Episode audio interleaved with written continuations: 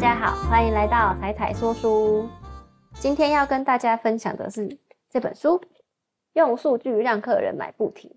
这本书的封面非常的可爱，它的书名有数据又有买不停，所以嗯，没错，它是一本行销的书籍。我们现在的生活处处充满着广告，看个影片啊，看新闻、滑 IG，或是想要看个梗图笑一笑。时不时就会被突然插进来的广告中断，我不确定大家对这个现象是不是已经很开心的接受了，还是跟我一样觉得被打断还蛮烦的。尤其是当同样的广告又不停重复出现的时候，我在看这本书才知道，原来我们这种消费者、顾客对企业来说，只是仪表板上的一个数字，一次的点击，一旦我点进过这个广告，它就视为有机会购买的客户。所以广告就会锲而不舍的投放给我，好像他觉得他只要一直出现，我总有一天会按下购买按钮，完全没有想过我有没有可能是因为看完觉得对产品没有兴趣才没有买呢？于是当这个广告一而再再而三的出现的时候，对我来说它已经变成是一种骚扰，我对这家公司也从好奇变成反感了。以上这边都是我的真实经历，这就好像。你在交友软体上面，因为对方的大头贴看起来还蛮顺眼的，就按了 like，或是往右滑还是往左滑，我也不确定。但是呢，聊天之后却发现聊不来，于是开始礼貌性的疏远对方。结果对方却觉得你那时候按我 like，你一定就是会喜欢我。我只要锲而不舍的传讯息给你，你最后一定会选择我的。以上这个非真实经历，纯属想象。那我们交朋友是这样吗？交朋友不是这样子的。可是，如果一间企业不把人当成人来对话，而是把它当成一个数据，就有可能会发生这种事。这本书的作者尼尔·霍恩是 Google 首席数据策略长，他领导过全球最大的广告组，多达两千五百多个广告专案，创造过超过二十亿美元的增额营收。你跟我都有可能有买过他主导的广告。在他成为分析师的日子里，霍恩一直在探讨。为什么相同的数据资料可以让不同的公司走向不同的结局？他们做了什么决定？霍恩发现，现在的企业都只关注在单一时刻、单一互动，只求当下这笔行销预算可以得到立即的回报，让资产负债表看起来永远美美的，却忽略了跟客户的长期关系。所以这本书就是建立在从过往立即响应的快速消费，进入到更深层的对话。用数据帮助你辨识每一个客户的特性，才能针对不同类型的客户展开不同的对话，最终掌握真正有价值的客户。在应该要给予鼓励的时候，适时给予鼓励；应该要挽回的时候，赶快及时介入；在最后要放手的时候，就不要留恋了。在读这本书之前，因为我自己本身不是读行销相关科系，本来担心会不会看不懂书里面的一些技术性用语啊，或是太专业的什么模型啊、销售漏斗之类的。但作者整本书其实都用很浅显易懂的生活口吻来比喻，就像刚刚前面举的例子，是一些一般大众都可以看得懂的例子。他也会再加上一些真实的行销案例，再搭配他幽默的口吻，所以整本书读起来其实是轻松的。接下来我会针对这本书里面作者的脉络，从三个主题进行讨论。前面是跟客户的对话，还有跟客户的关系，以及公司内部的自我提升。每一个主题，我会列出我个人特别有感触的几个重点，在这三个面向里面，什么应该做，什么不应该做，并且除了改变跟客户的关系之外，也要在公司内部建立一个更加集思广益的团队，才能把数据的魔法发挥到最大。当然，这边的企业不只是那种大型企业，包括中小型企业啊，甚至一个小公司，其实都会收集一般客户的简单的资料嘛。email 啊，姓名、电话等等，其实光是这样子就已经可以派得上用场喽。第一阶段对话，想象你待在一间酒吧，有一个男子一走进来就对着你说：“我很优秀，跟我结婚吧。”遇到这种人，大部分的人应该会敬而远之吧。但是对他来说没有关系，就算被拒绝，我还是继续努力，转身继续问下一个人。问完这间酒吧，再问下一间酒吧，总有一个人会答应吧。这种行为就好像行销人员随机丢广告，他期待丢个数量多就会有点击率，有点击率就会有人下单。但是真的会吗？人家都还不认识你呢。跟客户互动就像交朋友一样，不可能你劈头叫别人跟你结婚啊。尤其是现代人在网络上的选择太多了，买东西可以找团购，可以看 YouTube 开箱影片，IG 的网红使用心得，还可以找到折扣码，所以已经不像以前，就是只要你出现，几乎就会买了这种一招打天下了。但是大多数的广告商都还在用同一招买我买我的这个模式，所以这时候如果你可以开始看出对话的价值，并且在对话中跟客户建立关系。就能创造跟其他人不同的体验。这本书的书名有“数据”两个字，说明要进行好的行销，数据还是不可或缺。那好的数据要怎么来？就是要从有意义的对话中挖掘，从好的对话开始，后续才能用数据来赢得客户的心，建立双方更稳固的关系，并且提高品牌忠诚度，而不只是单纯一次两次的交易关系。以下我列出两个重点：第一点，从简单着手。这一点作者一再强调，从前面的开始进行数据分析，到后面改变公司，都是要从简单着手。有一些公司其实深知数据的好处，也不停的喊着数位转型、数位转型，组织一个庞大的团队，然后投入大笔钱财来买一些 CRM 系统，打算花个几年的时间建立一个资料库。但是有做过 project 的人都知道吧，计划牵扯越多人，往往越难执行。何况资料不可能百分之百正确啊，你一定会遇到缺漏的、不配合的。格式不适用的，或是顾客填错资料这种千奇百怪的问题，所以作者建议就从一张 Excel 开始，围绕着客制化的概念来收集基本资讯，从这个人是谁开始收集，扩展他的资讯。只要有基本资讯，就可以开始做分析，然后你再慢慢调整完整你的资料库。书中提供一个统计数字：一封 email 只要主旨加上收件人的姓名。开信率就会增加二十趴，转换率增加三十一趴，然后取消订阅减少十七趴。我自己也觉得这点应该是真的有效，因为我有在用 Kobo 电子书嘛。那我在收到 Kobo 推荐给我个人适合我的书单的时候，我都是蛮开心的点开，因为我觉得这是他为我量身打造的。然后我看到喜欢的书，就会先加进清单，有可能就会买了。所以只要做到简单的刻字化，对客户来说，那个感受度就已经明显的提升喽。第二个点是好好问问题。想要了解一个人最好的方式就是透过问问题。当然，问题太多，有时候会让人很烦，或是你乱问问题。再想象一个情节，想象你跟你刚认识的人在聊天，他劈头就问你你收入多少，这种问题就会有点太侵略，就会不太想回答。就像如果有人广告问卷问你你年收入多少，你可能就会想要乱勾啊，或者不太想回答他。那这个人他还没结束，他发现气氛尴尬，他改口问你说：“那你喜欢滑雪吗？”你被他这个问题吸引到了，你回他喜欢啊，你也喜欢吗？没想到他接着说：“没有啊，我只是随口问问。”整段对话听起来就是又没有意义又浪费时间。所以对企业来说，问问题其实就是给问卷啊，或者什么方式的来问问题，都是有很多美角的。企业他提出来的问题都要经过深思熟虑，而且是要为了未来的对话做准备。他是真的有想要问出某个东西，之后会做某个行动，是真心而且充满好奇的，不是越多越好。比如说，如果在客户结账的时候，你问他说：“你购买产品是作为礼物吗？”这个问题就非常的好，因为通常客户在购买礼物上会花更多的心思，所以既然你是他用心挑选过的，他就会投射比较多感情在你身上。未来这个客户对品牌的终身价值也会更高。另外，你的问法也会影响结果，看你想要哪一种结果，你的问法可以调整。例如说，比较中性的问题，你这次采购经验如何？或是比较负面的问题，像是我们有哪里可以改进的吗？这次的旅程你有哪里不开心吗？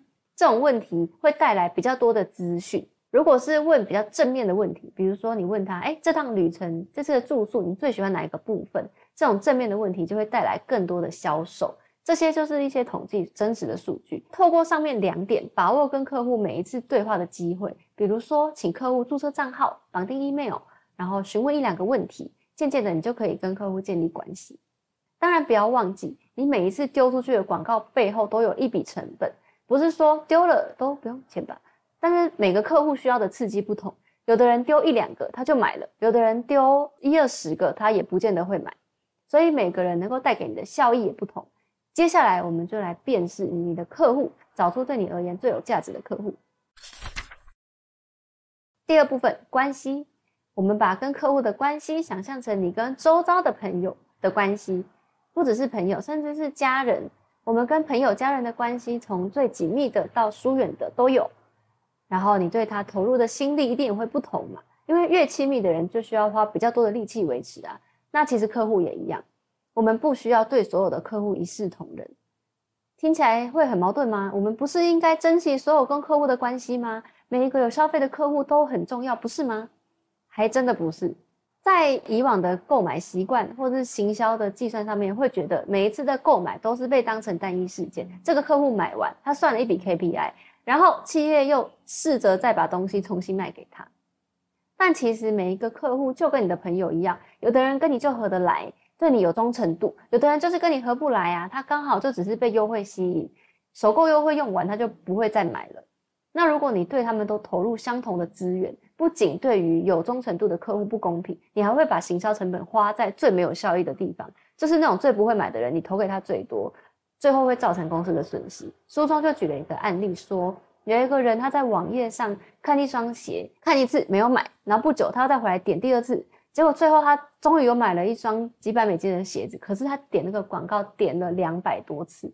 最后，对这间企业来说，它其实已经是亏损了。这个广告成本根本就没有办法 cover 最后那一双鞋子的营收。所以，在这个章节，作者会教大家辨识客户终身价值的这个概念，也就是会去计算你的客户在生命周期中可以对你产生多少价值。他是为公司创造永久价值，还是只是偶尔购买而已？在书里面，他就提供一个简单的客户终身价值模型。你只要输入客户的姓名，或是帮他创一个代号，反正就是每个人独一无二的，然后记录他最近的交易日期跟交易金额，最简单的资料只要讲。当然，你有更多，你可以输入更多，就可以预测更多东西。那最基本资料就是能够预测这个客户在生命周期会产生多少价值。一间企业的营收也符合著名的八二法则，也就是你其实百分之八十的营收是来自百分之二十的客户，只要顾好这二十趴的客户，他为你带来的价值远胜过其他的客户。所以第一点。我们需要做的就是在值得的客户身上花钱，放弃低价值的客户。透过客户终身价值模型，你可以发现前二十趴到二十五趴的客户，其实贡献了你大部分的营收，至少超过一半，甚至看你的产业，有的可能是七八十趴都有。所以你损失一位高价值客户的成本，远大于维持剩下五个低价值客户的成本。就像你跟另外一半吵架，你会愿意花比较大的诚意来获取他的原谅。但如果就是个路人，一个酸民在网络上留言骂你，你根本就不需要花费多余的心力在他身上啊。同样的，当你已经辨识这个客户的终身价值很低，他只是因为周年庆特惠才买，你算出他以后几乎不会再买了，那就不用再花更多的成本试图让他多买一点。你有可能把很差的客户变成好一点的客户，但你不可能把它变成最好的客户。不如一开始就找到最好的客户。所以，接着第二点。找出最佳客户的共同点，然后挖掘更多类似的客户。它其实就是去找出他们的行为、他们的 pattern，比如说他们是怎么样获得品牌资讯，他们是不是从代言人那边来的，是不是有使用 app，是不是有用优惠券，或是没有用优惠券等等的。找出其中的模式之后，就可以利用这样的特点设计接下来的活动。重视能够让关系变好的特点，就是有效的利用同样的特点来重复找到更好的客户。避开有负面效果的动作。当然，如果资料不足的话，不要害羞，主动询问你的客户吧。因为你如果重视你跟他的关系，你询问问题的出发点是从短期交易转移到长期交易的关系上面，然后客户感受到的话，其实他是会很乐于回答这个问题。当然，就像前面提到的，你的问题要经过深思熟虑，不要随便乱问一通，这样客户当然也会感受得到。好，第三点，自我提升。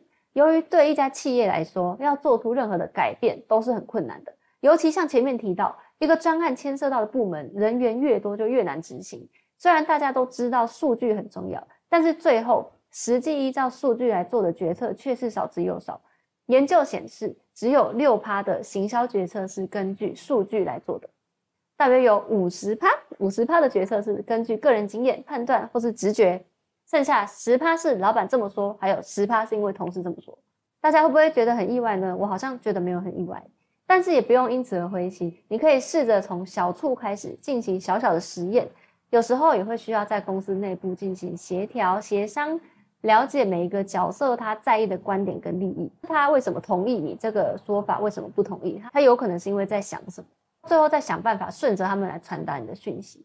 还要记住一件事情：一个新的想法不是你执行完就结束。比如说，你今天发现我办一次品牌说明会或者一日店长可以吸引到都是终身客户，然后你就一直办，一直办，一直办，一直办，就没有再做其他新的尝试。不是这样子的。一个新的想法不是执行完就结束，你要提出想法，然后进行实验测试，测试完还要再追踪，然后改进，最后改良，再有新的版本再测试。书中就提了一个很有趣的专案结果，这是真实发生的。在某一间饭店，他们发现他们的客户在入住之前都会再回去他们饭店的网站，而且是透过饭店的付费搜寻广告点进来的，代表饭店有付钱，这些人才会进来。但是这些人进来也不是为了要再一次订房，他们只是为了要确认住宿的细节。也就是说，这些广告点击不会带来任何的效益，饭店却每年都要多花十四万美元的广告费。于是，这间饭店就提出了一个解决方案：他们在住宿前七十二小时前三天会发动提醒的 email，这样旅客就不用再上网搜寻网站资料啦。而且他们在标题还会写说：“你什么都不用做，你只要看 email 就准备好了。”听起来真是太聪明了，但是却万万没有想到。饭店的亏损却越来越大，你能想到原因吗？